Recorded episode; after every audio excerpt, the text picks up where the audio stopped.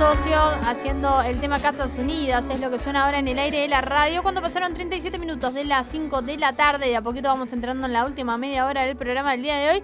Pero no nos vamos a ir sin antes saludar a nuestro amigo Ale Di Donato. ¿Cómo andas, Ale?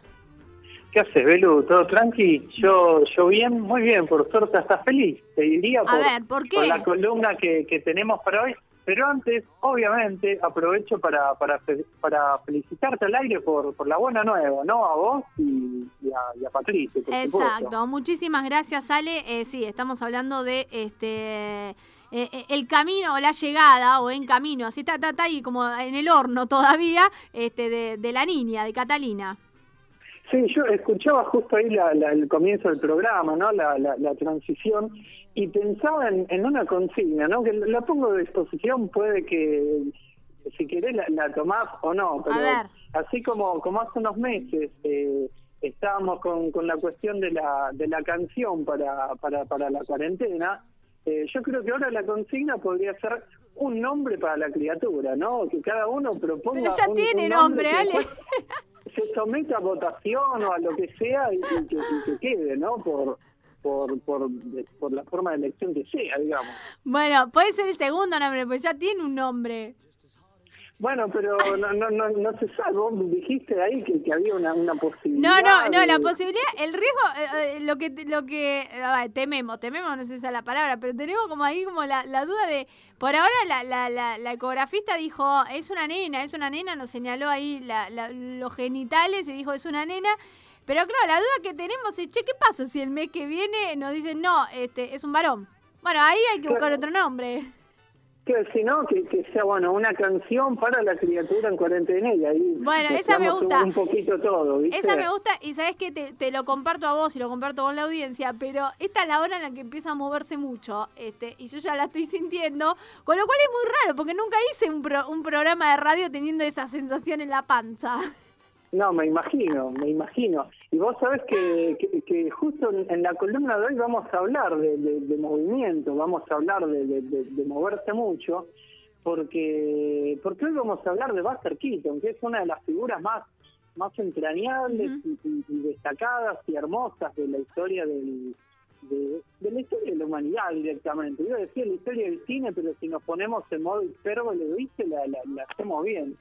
Y, vamos a estar hablando específicamente de un documental que hizo Peter Bogdanovich en torno a la figura de, de, Buster Keaton, que se llama justamente El Gran Buster, una celebración, que es del, del 2018 y, tuvo acá su, su pequeña participación en sala de cine porque formó parte de la edición del, del Bafisi del, del año pasado y tiene un valor singular también por, por su director, ¿no? que como decía Peter Bogdanovich, que es uno de los grosos que, siguen en actividad, y destaco su valor porque porque sigue en actividad, pero no tanto como en décadas pasadas, o al menos como, como realizador. Él, eh, Bogdanovich nace en 1969 en Estados Unidos y es de la de la generación de Scorsese, Coppola, Brian De Palma, etcétera y cuenta con una filmografía bastante importante, tanto en cantidad como, en calidad, pero en, los últimos años ha menguado un poco en relación a su trabajo como,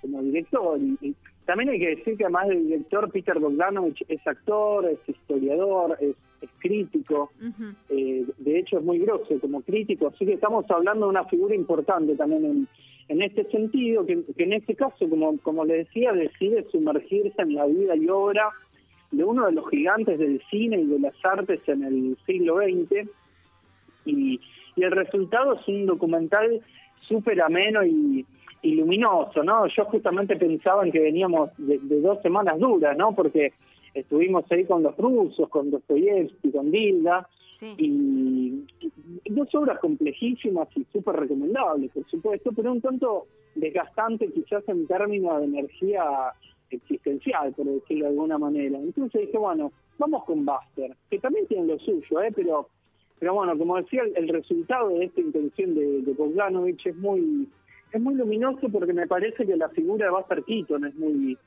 es muy luminosa.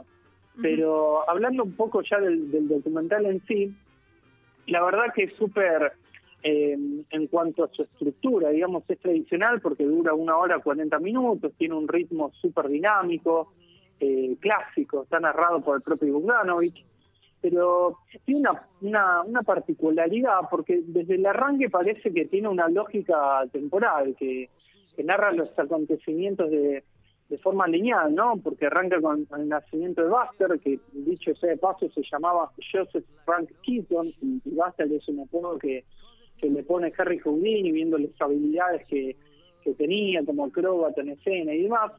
Y vemos cómo ya desde sus 3, 4 años está arriba de un escenario, actuando con sus padres, siendo revoleado de acá para allá, vemos cómo crece cuando, cuando conoce a Roscoe Arbuckle y empieza a trabajar en películas con él, eh, cuando empieza a hacer sus primeros cortos por su cuenta, de forma independiente, y cuando llegamos al año 1922, 1923, que es el comienzo de la época dorada de Buster Keaton, son, son sus años de, de gloria, digamos, Bogdanovich nos dice, bueno, acá hacemos una pausa y más adelante vamos a volver sobre esto. Y sigue automáticamente con la historia de Buster en la década del 30, que es justamente la de su caída en desgracia, porque surge el cine sonoro, él firma contrato con la MGM y, pierde el control total que tenía sobre sus películas, ante lo cual se produce un, deterioro en cuanto a su, a su potencial artístico. En, en cuanto a su vida personal también la pasa mal porque se separa de su primera esposa, eh, se vuelve un alcohólico, y etcétera, etcétera. Y después vienen los años, bueno, 40, 50, que es cuando Buster vuelve un poco a escena escribiendo chistes para, para otras películas, trabajando en, muchos comerciales, haciendo sus giras teatrales y demás, hasta que, bueno, finalmente muere en, en el 66. Y recién ahí Bogdanovich nos dice, bueno, ahora es momento de volver a esos años y empiezo a hacer un recuento y resumen de cada una de las películas, de los, de los largometrajes que, dirigió y en los que actuó Keaton, lo cual me parece una decisión súper acertada porque en definitiva este documental es una celebración, ¿no? De hecho lo, lo, lo anuncia del mismo título y, y como tal sirve como una celebración por parte del director, como una celebración también por parte de, quienes conocemos a Buster Keaton y vimos algunas cosas de él. Y sobre todo me parece que el principal valor de este documental es que sirve como excelente puerta de ingreso al, universo Buster Keaton, porque eh, viendo esta película conocemos un poco sobre su vida, su obra, su biografía, las cosas eh, que, le pasaron, ¿no? Tanto las buenas como las malas, eh, las cosas que él hizo. Eh, el valor el valor de su obra y, de su forma de pensar la actividad cinematográfica también, ¿no? Porque su punto más alto lo alcanzó por fuera del sistema de, producción industrial. Eh, y claro que ahí estamos eh, estamos hablando de, la industria tal como era hace 100 o 90 años, pero tranquilamente esto puede servir como disparador para, para pensar la cuestión de la autoría hoy en día. y, y, también la, influencia de él como, como actor cómico, porque vos ves muchas de las cosas que hizo y decís, bueno, esto ahora se ve por todos lados, pero él fue, no sé si decir el primero, pero sí uno de los que más alto llegó y, y, de los que más, más, más alta puso, puso la vara, ¿viste? Hay, hay una crítica que, que tengo acá en, en mis manos, ¿no? Que dice, el gran Buster eh, termina siendo una oferta irresistible. Está llena de los milagros del genio. Eh, ¿Cuánto, cuánto de, su historia en esto que voy a decir? Bueno, es una puerta de entrada a, la obra de, de Buster y a conocer ahí las producciones.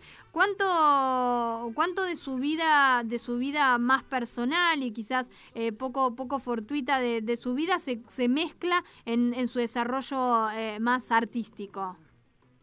Muy poquito, de su vida personal muy poquito y lo justo y necesario, digamos, como para entender por qué él ya desde, no sé, los 3, 4 años estaba arriba de un escenario, ahí te cuentan un poco que los padres también tenían una, vocación artística, que eran actores y demás, y, bueno, después también como para entender un poco que en realidad su, su no sé si decir declive, pero su su, desaparición, digamos, del primer plano de, del cine estadounidense en, los años 30, no tanto se debe a la transición del, cine mudo al sonoro, sino porque él también toma decisiones equivocadas en, cuanto a su carrera como, como profesional, ¿no? Porque, como decía, eh, sus, sus películas más, más grosas, las más importantes que, que, él hace, las hace teniendo eh, total poder creativo sobre, sobre las mismas, ¿no? Tanto para, para controlar el presupuesto, para contar las historias que, que quería eh, contar, cómo hacerlo, porque de hecho él no trabajaba con guiones, sino que siempre decía lo importante es tener un comienzo y un final de la historia y lo importante siempre aparece en el rodaje mismo. Y de repente firma un contrato con, con la MGM que eh, empieza a ser mucho más controlado en cuanto a su en cuanto a su creatividad, le empiezan a exigir que presente guiones en los cuales en los rodajes se respete al pie de la letra cada una de las palabras que, que aparece. Y entonces eh, ahí digamos, bueno, aparece de vuelta esta cuestión de, de que todo esto como consecuencia confluye y, determina eh, que, él al mismo tiempo se separa, tiene un conflicto ahí con sus hijos, eh, todo esto se, combina y, tiene como consecuencia en su adicción al alcohol y entonces siempre lo, los aspectos ligados a su vida privada, digamos, no es que, se ponen en primer plano, pero sí son contados de manera eh, corta y necesaria, digamos, como para entender un poco también lo, lo que fue su obra, ¿no? Y principalmente este quiebre que se produce entre, entre los primeros años, los años anteriores a 1930 y los posteriores, ¿no? Que vendría a ser un poco el, el Buster Keaton en estado de gracia y el, el Buster Keaton en estado de, de desgracia, ¿no? Pero pero bueno, yo también cambiando un poquito de tema, ¿no? Quería quería eh, nombrar dos cositas en relación a esta película. Eh, primero que, que cuenta con la participación de, de varios invitados grosos, ¿no? Está Mel Brooks, está eh, Tarantino, hasta, hasta aparece Herzog, es increíble porque el tipo está en todos lados, ¿viste? y, y, todos aportan algo, siempre en torno a Buster Keaton, por supuesto, y, se habla de, su influencia, de su valor como director, como cineasta, eh, como escritor y como, como actor sobre todo, ¿no? Porque se convierte en uno de los mayores cómicos del siglo, eh, apelando a una gestualidad nula, una ausencia total de, gestos en, en su rostro, ¿no? De, hecho, a él le, decían, tenía el apodo cara de piedra, eh, por su forma de, actuar, pero a mí me parece que, ahí justamente reside uno de los rasgos más singulares de, Buster Keaton, porque cuando su cara no comunica nada y, parece decirlo todo con su cuerpo, con el movimiento de, su cuerpo, eh, ahí me parece que es, donde hay que prestarle atención a su mirada. Y, y, me parece que la, que la mirada de, de Buster Keaton es como uno de los grandes enigmas de, de la historia del cine, es un poco como la sonrisa de la Mona Lisa, ¿viste? Que, que, es lo que lo que se esconde ahí en las comisuras de la de la, de la Gioconda y podemos eh, hacer una pregunta similar eh, preguntándonos, valga la redundancia, ¿qué es lo que se esconde en los ojos de, de, de Buster Keaton, ¿no? Y, y, bueno, me, fui un, poco de tema, pero otra de las cosas que, que quería decir también, y con esto si querés vamos terminando, este, este documental cuenta con un material eh, riquísimo porque muestra un montón de fragmentos y, y escenas de, de, los cortos y, los largos de, de Buster Keaton. Y, se ve que Bogdanovich tuvo acceso al, material restaurado, lo cual es un montón porque a veces buscas sus películas para ver y la verdad es que no se ven bien porque tienen 100 años más o menos, lo cual es súper lógico pero en este caso el, material se ve perfecto y es increíble y, por eso también lo, recomiendo, ¿no? Cuando decía recién que lo que se pone en primer plano es la, la obra y el legado que, deja Buster Keaton, eh, se ejemplifica ahí en, esta hora y 40 del documental con un montón de, las escenas del propio Buster, así que si alguien no nunca vio nada de él, como decía, esta es una una excelente oportunidad, digamos, como para ingresar en, ese universo y ver, ver qué pasa, ¿no? Como siempre digo. Eh, te, iba a preguntar, eh, antes, antes de cerrar, Ale, eh, Obviamente que si, si, pensamos en este tipo de, producciones cinematográficas, en este tipo de películas, en, en, los formatos, en la puesta de escena, quizás la referencia más inmediata es eh, Chaplin, ¿no? Pero eh, ellos, ellos dos con, eh, digo, Chaplin con Buster compartieron ahí la, la, época. ¿Hay algún cruce en este sentido en, en la película que nos traes en el día de hoy? Sí, sí, sí. Y bueno, y si sigo sigo un, poco en este modo hipérbole, digamos, en el cual estoy en esta columna, hay, yo creo que una de las mayores, de uno de los momentos más hermosos de, de la historia del cine se da en Candilejas, que es una película, creo que de, no sé si fin año 49 o 52 por ahí, sí, 52, sí. que es protagonizada por Chaplin, por un Chaplin o Chaplin en sus años ya no no tanto de actor cómicos, sino más más bien dramáticos, ¿no? Porque hay una, una, etapa en la en la carrera de Chaplin en la que hace unas películas que, que hace unos papeles increíbles. Y, y, hay una película justamente que es esta que digo que es Candilejas en, en la cual él hace como de un cómico también medio entrado en años eh, en la cual tiene que compartir eh, escena digamos con, con otro actor que es justamente Buster Keaton. Y vemos un, vemos la participación de los dos eh, compartiendo compartiendo escenario y compartiendo pantalla en una escena que es increíble y que vos la ves y los ves a los dos eh, dando todo. Y en este documental se cuenta un poco el, el detrás de, escena de, eso porque se, especuló mucho y se especula todavía con, con estas cuestiones de, de ego de los humoristas, ¿viste? De si uno quiso tener el mejor gag que el otro y si el otro al mismo tiempo no le daba el pie ideal para que el otro no se luzca, qué sé yo. Y lo que se lo que se cuenta, al menos en esta película, es que hubo un estado de colaboración total entre ellos dos y, y hay un par de, anécdotas ahí como para, para, disfrutar un poco de, este encuentro entre, entre estos dos eh, gigantes de, de la, de la comedia, de la actuación y de la historia del cine. Bien, entonces eh, está bueno también eh, atender, a, atender a ese, a ese punto. Ale, ¿dónde, como siempre, la pregunta de rigor, ¿dónde encontramos esta peli? Mira, esta peli, buscándola en internet, la van a encontrar. Quizás se les complica un poco el tema de los subtítulos, porque a, a, mí me costó un poquito más buscar unos buenos subtítulos. De hecho, no encontré unos que sean 10 puntos, pero ya son bastante, así que ya saben, la buscan y en la peli la van a encontrar seguro y con el tema de los subtítulos ahí quizás, como decimos siempre también, mensajito y de alguna forma u otra lo, lo, resolvemos. Bien, entonces, hecha, hecha la recomendación. Ale, eh, te agradecemos muchísimo. Eh, seguís ahí con los podcasts, ¿no? Sí, obviamente. Ahora en un ratito eh, bueno, Anto me manda la columna, gracias totales por, por mandarme la columna toda la semana, le pego una, una pequeña revisada, una pequeña edición y ya, ya se sube para que se pueda escuchar en, en cualquier momento, en cualquier lugar, a través de, de, Anchor, Spotify, Google Podcast, están en todos lados. Así que también están todas las, las demás columnas que, que venimos haciendo.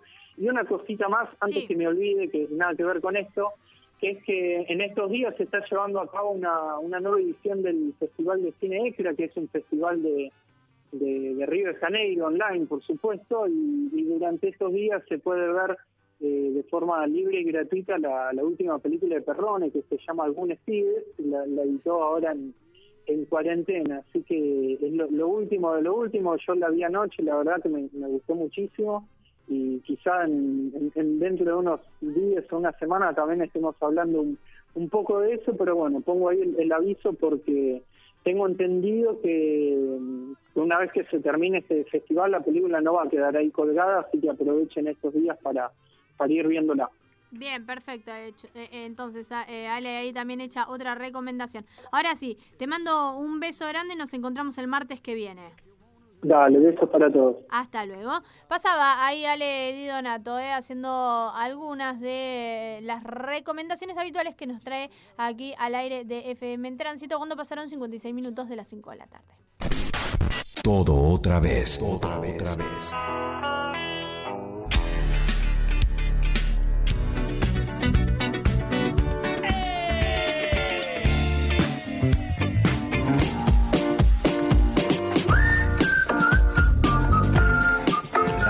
Radio sin tiempo.